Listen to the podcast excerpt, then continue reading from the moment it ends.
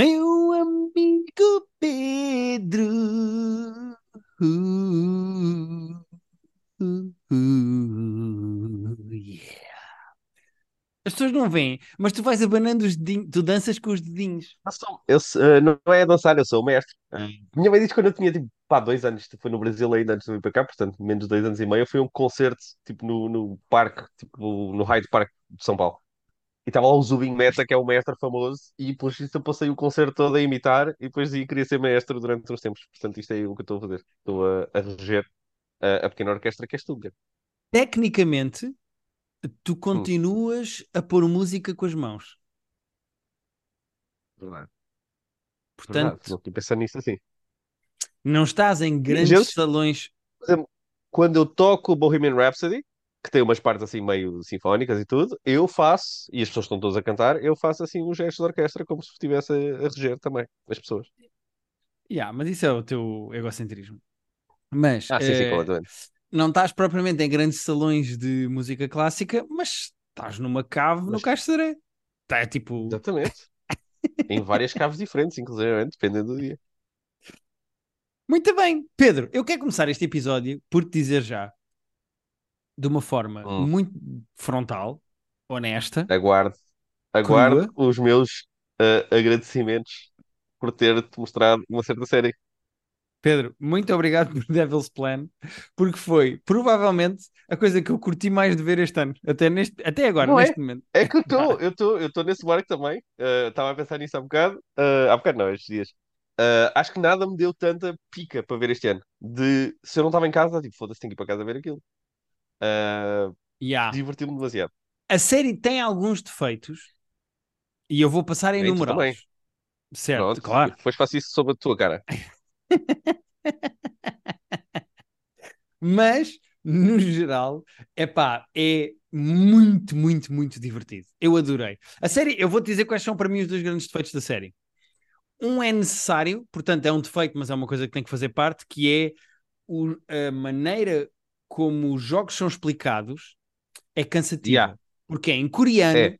com grafismos em coreano, com uma voz É isso, irritante isso foi com o um modulador de disse. voz. Yeah. Isso foi o que eu disse logo no início, sobretudo, por exemplo, o jogo do tabuleiro, em que eles meteram tipo a lista das regras no ecrã, mas com o grafismo Yeah. coreano, eu tipo, bros, eu queria bué, perceber, mas uh, eu já não vou perceber se isto estiver em inglês, e assim muito menos. Mas é que a questão é, é é em cima disso, que já é chato, é que os jogos são muito complicados.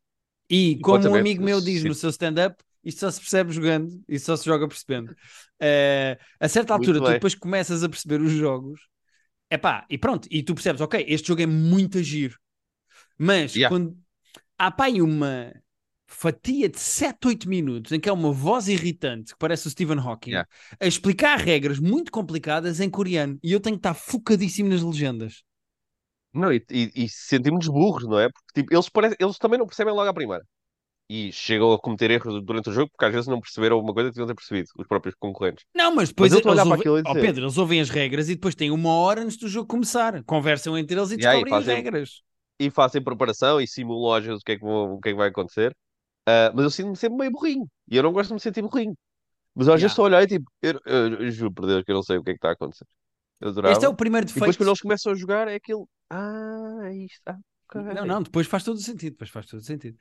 E depois há, há outro, há outro lado que eu acho que é um defeito da série, que é isto tem, na minha opinião, que não sou um grande fã de reality shows de já estamos aqui no quarto e estamos a conversar sobre o que está a passar na casa, seja Too Hot to Handle, seja Big Brother, seja o que for.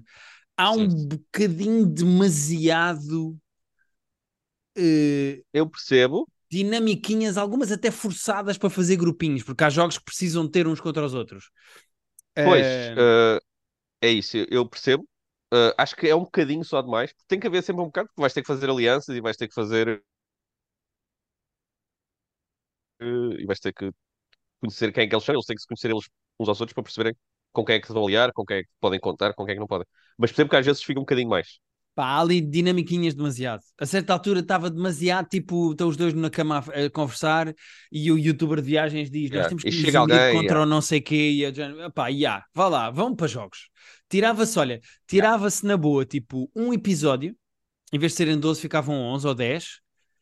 e cortava-se muito de palha de conversa em camas.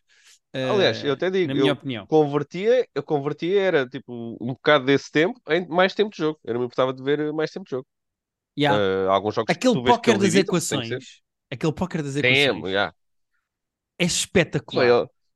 Eu, eu, eu, eu, já- a certa altura, quando eles metiam o. Quando eles viravam as cartas para cima, eu metia no pause para ver, ok, então deixa-me lá tentar perceber que número é que tu tens aí, porque a equação é esta.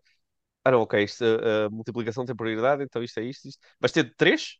Ou vais ter tipo 1,7? E ele, 1,7, e, yes, consegui fazer a equação. Orgulhoso, tu, um gajo de humanidades. O póquer das equações é muito giro. É muito giro. O, o programa é todo muito giro, é todo muito perfeitinho na maneira como as coisas têm que acontecer para se descobrir o que é que está na prisão. Yeah. E depois vai ela e perde, e depois vai ele e ganha. E, ou seja, o Yeah. jogo, o concurso parece todo meio scriptado, mas Ah, É assim, agora já estamos a falar claramente com spoilers, não é? Portanto, uh, se alguém não viu ainda, já devia ter saltado. não Se não estamos, a, saltou, não estamos a falar com agora. spoilers. Não estamos a falar com spoilers. Eu estou a dizer que eu acho que narrativamente eu sinto que há muitas coisas que são scripted. Ah, eu diria isso, mas para isso tenho que fazer o. Aliás, eu disse isso por mensagem. ah, do spoiler do último episódio, que me leva a crer que não é tão scripted assim, porque senão teria acontecido mais uma cena depois, percebes? Percebes que eu mandei a mensagem? Sim, mas não necessariamente. Há coisas que me parecem muito mais forçadas para funcionarem de uma certa maneira do que outras. Ou seja, isto para dizer assim, sem ir a específicos, porque acho que não vale a pena, já falámos de Devil's Play na semana passada, era só para agradecer ao Pedro eh, e dizer que adorei mesmo e é das minhas coisas favoritas este ano. E se com esta conversa toda vocês já não têm vontade de ver, é porque não vão ver. Portanto, caguei. Mas é Mas- isso, é isso. Eh, há coisas que vão acontecendo e dinâmicas que têm que acontecer Isso eu percebo. Sobretudo do lado da prisão e desse lado. são, yeah, que são tipo super eh, Convenientes. yeah, muito convenientes para, para dar jeito para se acontecer isto agora a seguir. De- Ah. Isso isso estou contigo. Ah, pronto, mas no geral, eu- mesmo que eu esteja a ser enganado em parte e que eles sejam levados a dizer isto ou a fazer isto ou ir para ali ou ir para aqui, eu acho que no geral é espetacular. Eu adorei. Eu papei tudo compulsivamente, tipo em três dias. Yeah, eu, tipo, eu às tantas estava com medo porque eu, se- eu falar, nós gravámos aqui e não tinha saído os últimos três episódios, saiu nesse dia à tarde. Eu vi dois e faltava-me um, e às tantas achei que tu ias-me passar e ias acabar antes de mim, faltava um episódio que eu, pá, meteu-se ali o fim de semana que eu não consegui ver. Pensei, o Gui vai ver, vai acabar isto antes de mim, não pode ser. Não, mas ainda acabei antes. Mas, pá, sobretudo que os jogos são muito bem pensados. Uh, eles são todos inteligentes, os concorrentes, mas quem criou estes jogos Uh, pá, são brilhantes, porque os jogos são, são muito bem pensados. E tem aquela coisa muito fixe que é, uh, exigem competição e exigem cooperação ao mesmo tempo. Portanto, tens de estar sempre a gerir o que é que tu dás aos outros, como é que tu rea- reages com, com os outros concorrentes, porque precisas deles, mas também tens que os eliminar. E esse fator é o que torna o jogo mais entusiasmante. Yeah, sem dúvida nenhuma. É uma excelente eh, descoberta do meu amigo Pedro e que está no nosso Discord a gerar muita conversa e muita discussão. É ótimo. Ah, sim, senhor, porque É bom sinal. é, é. Estou muito, muito contente que as pessoas tenham descoberto isto também e, se tenham, e tenham estado divertidas e entretidas com Sim, isto. senhora. Pedro, eh, eu tenho mais duas ou três, tenho mais três coisas, portanto vou acelerar um bocadinho. Ehm, Ok, Eu só queria fazer um mini preâmbulo, desculpa, porque a Ana Reis, do nosso Patreon, ah, ela queria que nós falássemos de Asteroid City. Nós, nenhum de nós viu Asteroid City. É porque ela viu e não gostou e acha. Ela pergunta-nos se nós achamos que ela está errada em achar o Wes Anderson meio pedante e meio cansativo. Pretencioso e cansativo. eh, ela queria vou- muito a nossa opinião. Não vi o Asteroid City, mas vou dizer que eu percebo de onde é que isso vem. Porque Yeah. o Wes Anderson é um gajo que, na minha opinião, maior parte das vezes prefere a estética ao conteúdo. E por isso é que eu percebo que alguém acha que ele é pedante, porque se espremeres as coisas do Wes Anderson, a maior parte das vezes são só coisas muito bonitas e interessantes visualmente. Completamente. Portanto, eu não vi o está sempre filme. à frente da narrativa. Yeah, sempre. Portanto, eu não vi o filme, mas eu percebo que alguém lhe chame pedante. Sei- sei- ou seja, yeah. E eu estava, olha, eu até digo, abri o IMDB e estava a ver o, o, o Asteroid City tem uma nota substancialmente mais baixa do que os outros filmes dele, sobretudo o Francis Dispatch, os últimos, o Francis Dispatch e o Grand Hotel Budapest, que ela gostou muito e eu também gostei muito. Portanto, eu esse sei que foi dos que eu, talvez o filme que eu gostei mais dele. O Francis Dispatch eu gostei QB, acho que tem defeitos, e, este, e o Asteroid City tem a nota mais baixa dos últimos dele. Portanto, eu percebo que tenha sido ali, se calhar para ela, esse ponto de ok, isto é só estético e já não tem muito mais para dizer. Sim, senhora. Mas não ainda não é que essa conversa toda aconteceu. Foi no. No Não, filme? ela mandou para o nosso Patreon mesmo, por isso é que não viste. Ok, ok. Sim, senhora. Boa. Por isso é que eu estou a referir aqui, Eh, no nosso Discord as pessoas entendem-se, mas no nosso Patreon temos que dar às pessoas o que elas querem. Um grande beijinho para. Como é que ela se chama? Ana Reis. Ana Reis. Um grande beijinho para a Ana Reis. O Pedro traz as questões importantes do nosso Patreon para aqui. Pedro, na sexta-feira Hum, fui ao cinema foste ao cinema? Guilherme? Pois foste, eu, ver um eu sei que que concerto. foste ver. Ah, eu tenho várias perguntas, eu tenho várias perguntas, porque eu ainda estou numa posição ah, ambivalente em relação a isso. Conta-me.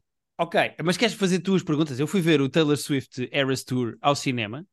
Eh, eu basicamente fui ver um concerto gravado, projetado numa sala de cinema. eh, sendo que o concerto tem 3 horas e meia e o que está no cinema tem 2 horas e 40 à volta disso. Eh, 2 portanto, é, horas e um, 40, ok. Isso, é- yeah, é uma versão assim, é, é- sim, mas mesmo assim é longa. Sim, sim, mas ainda assim, tipo, eh, ela faz mais dinheiro assim porque são mais sessões e são mais pessoas. Entretanto, apareceu ali a Claro, Rita à claro, espera claro. de saber o que é que eu vou dizer sobre. Está ali a minha mulher a espreitar, à espera de saber o que é que eu vou dizer. Ahm, Mas sim, ela não só faz mais dinheiro com mais sessões, como eu acho que tu mais depressa compras bilhete para uma coisa com 2 horas e 40 do que para uma com 13 horas e meia. Certo. É assim, as pessoas que vão ver o filme são os mega fãs dela que se calhar até preferem. Mas, mas já, até para efeitos de distribuidor e tudo, eh, na prática Yeah, é mais sim. fácil. Sendo que, eu não sei se tu viste, ela não tem uma produtora nem uma distribuidora. Ela contactou diretamente as salas de cinema AMC e são as salas de cinema que estão a distribuir. Ou seja, ela está a fazer muito mais dinheiro porque cortou o middleman. ela, mas ela, ela, ela, ela é esperta. Eh, Sim, mas a Taylor não precisava de mais muito dinheiro, Pedro. É, mas ela quer fazer as coisas assim. Ela, tipo, para que é que vai estar a distribuidora a ganhar dinheiro comigo se, se pode não ganhar dinheiro? Porque assim é dinheiro que ela poupa e dá, olha, dá, tipo, como ela deu a não sei quem, ela pagou, deu bónus enormes à equipa técnica toda dela, Aos autocarros, aos gajos dos desta. caminhões, sim, sim. Yeah, acho- Portanto, prefiro que ela faça isso, prefiro que ela distribua a quem precisa do que. Sim. Portanto, Pedro, o que é que eu senti? Eu, eu senti que, à partida, por definição, ir ver gravado um concerto que vou ver ao vivo em maio era, por Pois, definição, uma estupidez. Mas é a aí que eu verdade é estou. Eu estou mesmo nesse ponto de. Eu não sei se quero spoilers para uma cena que eu vou ver três A vezes, cena, inclusive. a cena é. Espera, que a Rita voltou. A cena é. eh, eu acho que se ela fizer agora a tour europeia com um concerto exatamente igual ao que fez nos Estados Unidos e que gravado projetou nos cinemas pelo mundo todo, é um ganda tiro no pé. Ela vai ter que mudar alguma coisa, ela vai ter que mudar o concerto que apresenta na Europa, mesmo que sejam é, tipo. vai. Ela já tinha uma secção com músicas surpresa, eh, onde as músicas eh, mudavam de concerto para concerto, etc, etc. Mas alguma coisa tem que mudar aqui, porque é verdade que ver gravado no cinema, como eu vi, pá, aquilo é uma super produção. Ah, e aliás, o Claro, é uma experi- realizador, é uma experiência diferente. sem dúvida, e o realizador que se chama Sam Ranch eh, fez o, o special do Jimmy Carr, o Funny Business, é o mesmo realizador. Ah, ok. Acha giro, yeah. Interessante. Ahm, mas o, aquele está muito bem realizado, é um concerto bem filmado. ah, e portanto, tipo, eu acho que é uma boa experiência para quem gosta da Taylor Swift e da música da Taylor Swift, tu vês o concerto filmado, sem problema nenhum. Agora, se ela agora vai fazer, vem fazer datas para a Europa e é tudo Pois é que- exatamente igual, é do género, ó Taylor, então porquê é que isto não foi lançado no fim? Pois, isso é que eu, eu, acho que, porque assim, também acabou a tour americana, acabou agora, e eu acho que ela quis dar a oportunidade a quem não viu a tour americana, porque há muitas cidades e muitas pessoas que queriam ver e não viram, e ela deu a oportunidade, olha, acabei a tour, vocês não conseguiram ver, está aqui, podem ver agora. Ah, eu não sei se ela vai mudar muito para a tour europeia, Ah, estava a dizer que é um tiro no pé. Ela já tem os bilhetes todos vendidos para, para a tour europeia. Não, está Ah, bem, pronto, sim, mas eh, tu percebes o que é que eu quero uma dizer? pena, Eh, eh, mas eu eu disse isto à ela vai Rita, mudar. Pá, eu espero que sim. Eu disse isto à Rita e a Rita disse. A tour desde o início até ao fim foi mudando. Ou seja, a própria tour nos Estados. Unidos teve, foi variando e teve, Teve mudanças e, yeah. e teve evolução. Uh, mas, mas eu acho que eu não estou a dizer que era um palco novo e, e, cenários novos, e não é nada disso que eu estou a dizer. Eu acho é que o concerto que é apresentado, se for outra vez o que eu vi no cinema, é do género, ok. Uh, é a mesma coisa com um comediante americano andar a fazer uma tour pela América com um special, lançá-lo na, na Netflix quando acaba a tour americana e depois vir à Europa fazer essa hora. É do yeah. género. É pá, eu acabei de ver na Netflix porque tu puseste na Netflix, estás a ver? Ou seja, alguma coisa tem que mudar, acho eu. A única cena que é diferente é tipo música e, e comédia é diferente nesse sentido, em que música toleras muito mais uh, e que inclusive queres ver as músicas conhecidas e que tu gostas de um artista e comédia é tipo, já vi, quero ver eh, coisa nova. Yeah.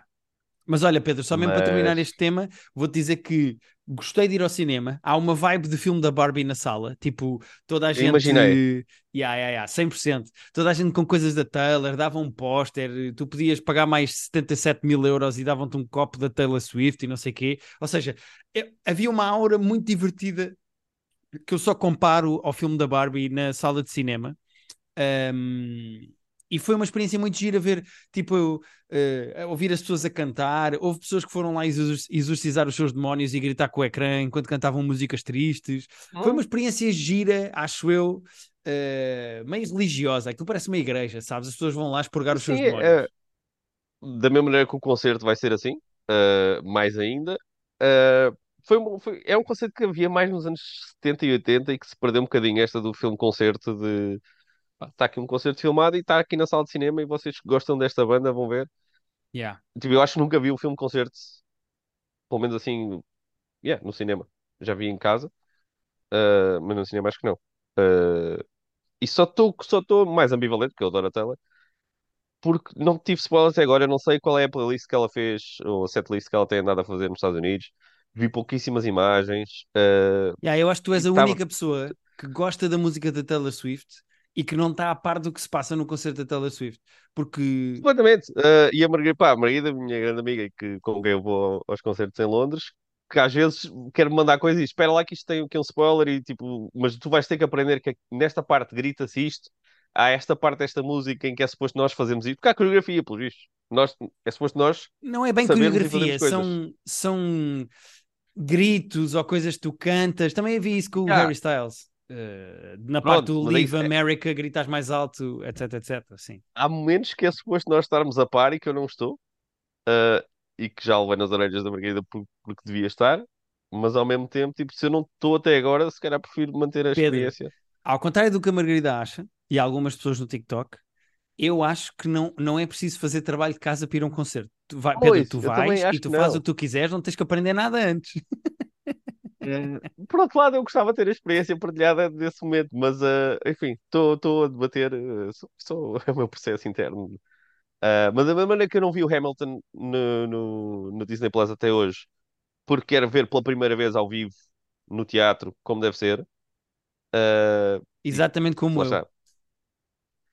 e, e tenho que constantemente estar a pedir à mesma Margarida para quando a playlist gigante dela de músicas musicais chega uma do Hamilton, eu disse, por favor, passa esta e ela não passa. Eu tenho que ouvir tipo 45 minutos de uma música do Hamilton para ir até ela mudar de ideias.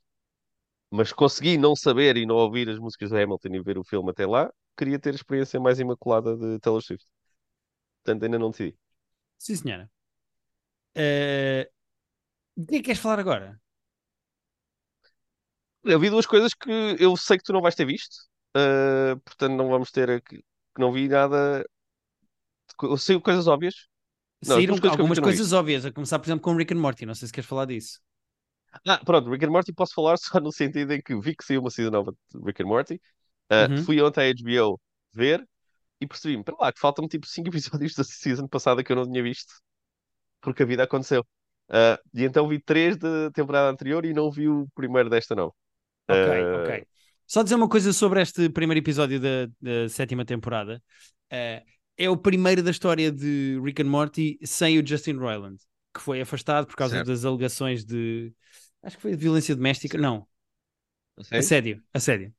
Um, sendo que descobri recentemente Até porque o Dan Harmon, que é o outro criador de Rick and Morty com o Justin Roiland, deu uma entrevista a explicar que o Justin Roiland não ia, tipo, à produtora desde 2019 que eles mal se, yeah, ele só ia praticamente dar as vozes às personagens. Só ia gravar as vozes? Ok. Pá, que eles estavam completamente afastados porque o Dan Harmon levou os guionistas de Community para, para, o, para o Rick and Morty e o Justin Roiland reagiu muito mal a isso, começou uh, a achar que eles, que eles que o, que o Dan Harmon estava a tentar afastá-lo uh, e o Dan Harmon Vai. até disse, disse com graça uh, uma coisa que foi tipo, não, o objetivo é gerarmos aqui uma máquina em que podemos estar a ganhar dinheiro com o mínimo trabalho possível. Uh, eles já, ou seja, eles já estavam mais ou menos afastados um do outro, aquilo já não estava ah, a correr okay, bem. Não sabia. Pronto, e depois com estas alegações de assédio, o gajo foi mesmo afastado. Epá, e é, eu vi, vi o primeiro episódio e é inacreditável como os gajos foram buscar um ator para fazer de Rick e um ator para fazer de Morty, as vozes, que eram ambas feitas pelo Justin Roiland. Yeah. Foram buscar um para fazer cada uma e está igual. Pedro, é. Não saberias Epá, se não soubesses? Juro-te, é, é, preciso fazer um ah, esforço okay. em algumas coisas muito, muito, muito pequeninas. Tu percebes que é outra pessoa que está a fazer a voz, mas eu desafio qualquer pessoa a ir ouvir e a dizer-me: está muito diferente, não acho nada igual, está mesmo muito diferente. Pedro, está pá, igual. Os gajos que faz, o gajo que faz de Morty e o gajo que faz de Rick, sendo que o Rick e o Morty eram feitos os dois pelo Justin Roiland, os dois gajos novos são impressionantemente bons. Tipo, as vozes estão é. iguais. Agora, o que é que eu sinto do Rick and Morty? É uma coisa que não tem nada a ver com o Justin Roiland tá, não tá, vem, não vem, estão a trocar os atores, meu Deus, que, que cancelamentos, não sei o quê. É, eu, eu gosto muito de Rick and Morty no humor, na maneira na, como eles desenvolvem as relações entre aquelas personagens, Uh, eu acho Rick and Morty muito engraçado, mas eu acho que Rick and Morty está mais ou menos perdido em descobrir se é uma coisa episódica, se é uma coisa de long form. Pois, ok. Eles, eu acho que aquilo está mais ou menos perdido entre como é que isto pode ser.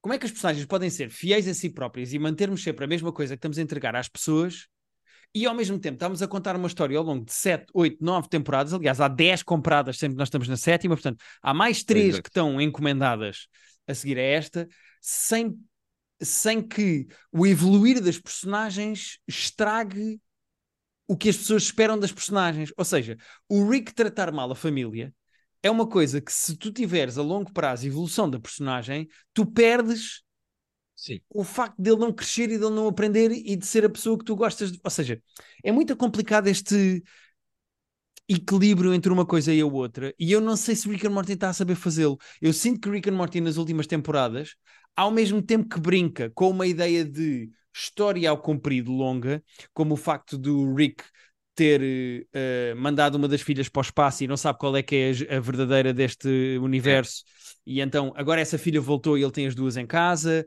Uh, a cena dele se querer vingar do Rick, que originalmente lhe matou a mulher. Uh, eles estão a tentar criar algumas histórias de, de, de que têm que ser contadas com, arco a. Yeah, com arcos maiores mas eu não sei até que ponto é que isso depois entra em conflito com o que eles querem fazer nos arcos episódicos. Não sei. Ou seja, acho que Rick and Morty está à procura, e mesmo quando está à procura, é muito giro. Eu gosto muito de Rick and Morty, acho muito engraçado. Mas eu, eu lá está, eu ontem, como meti-me a ver os episódios da temporada anterior, pá, ri muito. Uh, apanhei aquele episódio que eu acho que tu tinhas falado aqui, porque eu depois fui-me lembrando, ou tinhas falado comigo, ou aqui, ou mesmo no podcast, uh, com, com o Joseph Campbell e com todas as meta-piadas sobre, sobre meta-piadas Uh, pá, eu estava a rir muito e é, uh, o ritmo daquilo é quase insuportável, porque é piada, piada, referência, referência, piada, piada, referência, referência, tipo, às vezes ainda estás a rir e a processar uma cena e já houve mais quatro piadas a seguir. Yeah. Há uma uh... diferença grande para esta temporada que eu noto nos guiões, que é isso, isso abrandou. Ou seja, ah, Rick and Morty okay. já não tem sete piadas por minuto e quatro referências que tu não vais apanhar. Tem tipo quatro piadas por minuto e duas referências que tu não vais apanhar. Eles é. abrandaram a velocidade a que disparavam coisas para o espectador. Uh... Será que foi só esse primeiro para as pessoas tipo, voltarem a climatizar com a série? Pois não Vamos sei. ver, não é? Só sei um ainda. Não sei, só não sei sei, não primeiro. sei. Só sei um, só sei um ainda. Só sei um. É, agora vou-me atualizar, porque agora lá está, ontem vi três, acho que faltam-me dois da temporada passada e já chega, já chega à atual. Yeah. Tu vais ver seguido, se calhar vais notar uma diferença maior. Mas, Pois, mas calhar pronto. sim. Quando vis o último, vê logo a seguir o sétimo. O do primeiro da sétima temporada. Sim, Mas, mas, combinado. pronto. Mas tinhas duas coisas que disseste que eu não ia ver e que. Duas que eu sei que tu não, não viste para falar agora. Uma porque é um documentário de True Crime, uh, da Netflix, chamado, eu vou ver o nome, porque é daqueles nomes uh, não é complexos, mas é meio longo, chama-se Ice Cold, dois pontos, Murder, Coffee and Jessica Wongso. Ok? Isto é um caso na, na Indonésia. É um documentário de uma hora e meia só, portanto é só, é só uma cena, não é série. Uh, pá, é um caso logístico mega famoso na Indonésia de duas fulanas que eram amigas, de, tinham sido amigas de faculdade e de- acho que faculdade. Uh, tinham estado até na Austrália. Uh, uma delas voltou a morar para a Indonésia e a outra estava a morar ainda na Austrália, mas veio visitar a amiga à Indonésia. Uh, e elas vão combinam um café com mais uma outra amiga. Uh, ela diz: Olha, já estou aqui no sítio que tu gostas, tem o café, o ice coffee que tu gostas, vou encomendar já o, o teu ice coffee. Ela, ok, eu já chego. Ela está lá no, no, no, pá, no meio bar, meio café, encomenda o ice coffee, a amiga chega, a amiga bebe o café, a amiga tem um chilique e morre. E depois vem a polícia, fazem análises, descobrem que ela tinha eh, rastros de cianeto no, no copo, acusam a amiga dela de a ter assassinado, porque ela morre, de facto. Eh, e o documentário é todo o caso, que pelos vistos foi mega polémico, mega mediático na Indonésia, de esta mulher morreu de causas naturais ou foi assassinada com cianeto por uma amiga que já não via tipo há quatro anos. Eh, Ok. pá, é fucked up. É fu- tu, tu- acaba, vou, vou spoiler sem spoiler, porque o documentário acaba sem tu saberes eh, qual é a verdade. Eh, eu tirei as minhas ilações. Não me parece que a mulher seja culpada eh, de tudo o que eu ouvi. Eh, mas claramente o sistema judicial, o sistema de tribunais no, na Indonésia é fucked up. Eh, e este caso é tudo estranhíssimo. Imagina o que é, nós íamos ver um café, não nos víamos há uns anos, e eu morria e tu seres acusado de matar, eh, e dizeres que não mataste, e dizeres que. Depois eles percebem que o, o vestígio de cianeto que havia é o mesmo que há tipo numa maçã, não é o suficiente para matar absolutamente ninguém, eh, e não tens motivo nenhum para matar a, para matar a mim. Eh, o caso é muito fucked up, mas é um ponto de comentário de uma hora e meia, fiquei muito perturbado, mas para quem gosta de true crime é daqueles que vale a pena, gostei. Há uns que eu não Ok. gosto muito. Eu não gosto quando não se resolve a coisa definitivamente no final do episódio. Eu gosto de saber, tipo, foi ou não foi? Matou ou não matou? Ah, e não sei se matou, se não, mas ah, fiquei com as minhas desconfianças. Ok. Ok. Fica proposto Ice Cold Murder Coffee and Jessica Wongso. Exatamente, saiu esta semana na Netflix. Tem 6.1, Pedro, mas tudo bem. Muito bem, eu lido bem com essas notas. então, eu estou farto de dizer isso no nosso Discord, eu não ligo nenhuma a notas, mas Ah. pronto. Ahm, Pedro, queria falar de uma grande estreia da semana, que há várias pessoas a dizer que querem ouvir-nos a falar disto no podcast para decidir se vão ver ou não. Ah, Que horrível. que é The Fall, The Fall of the House of Usher, da Netflix. Ah, sim. A nova série de Mike Flanagan, que é baseada na obra do Edgar Allan Poe, as pessoas devem ter reconhecido o nome, The Fall of the House of Usher, é um conto do Edgar Allan Poe. Mike Flanagan, algumas pessoas também devem ter reconhecido o nome porque é o eh, showrunner, criador do Haunting of Hill House, eh, do Midnight Mass, do. eh, Até agora Midnight gostaste Club. tudo dele, não é? Sim, sendo que eu o Midnight Club deixei a meio, portanto, eu o Midnight Club eu não vi. Deixaste também? Uh, ok. Deixei, deixei, mas por foi a vida que aconteceu, ou seja, não teve nada de. Eu até estava a gostar, era mais infantil do que eu gosto, mas eu até estava a gostar. Mas, mas pronto, ele fa... fez o Midnight Club, fez o Midnight Mass, o Haunting of Bly Manor, que não é tão bom como o Haunting of Hill House. O Haunting of Hill House é as minhas coisas favoritas dos últimos anos.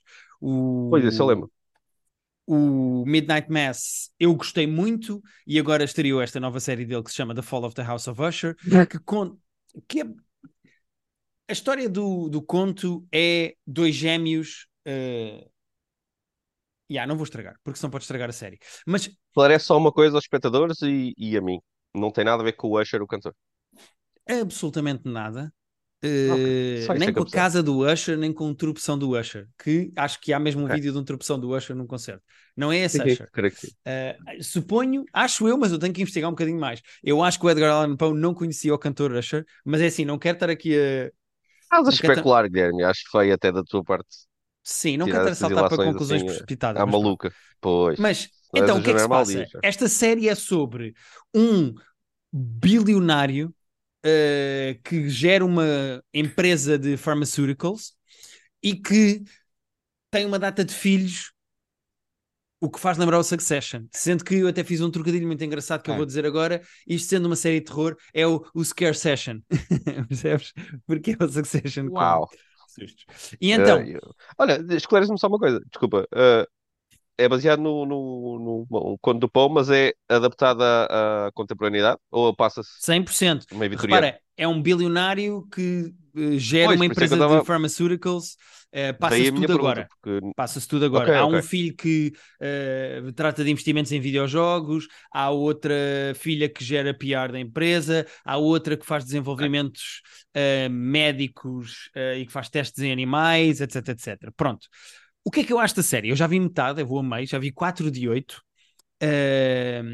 eu acho que isto eh, é mais Haunting of Hill House do que of Bly Manor, ou seja, eu estou a gostar mais do que gostei de Bly Manor, eu acho a série boa, eu acho acho a crítica toda ao capitalismo e aos ricos é um bocadinho on the nose, é um bocadinho caricatural, é um bocadinho infantil até, eh, mas o Mike Flanagan é muito bom a criar tensão e a criar eh, boas dinâmicas entre personagens.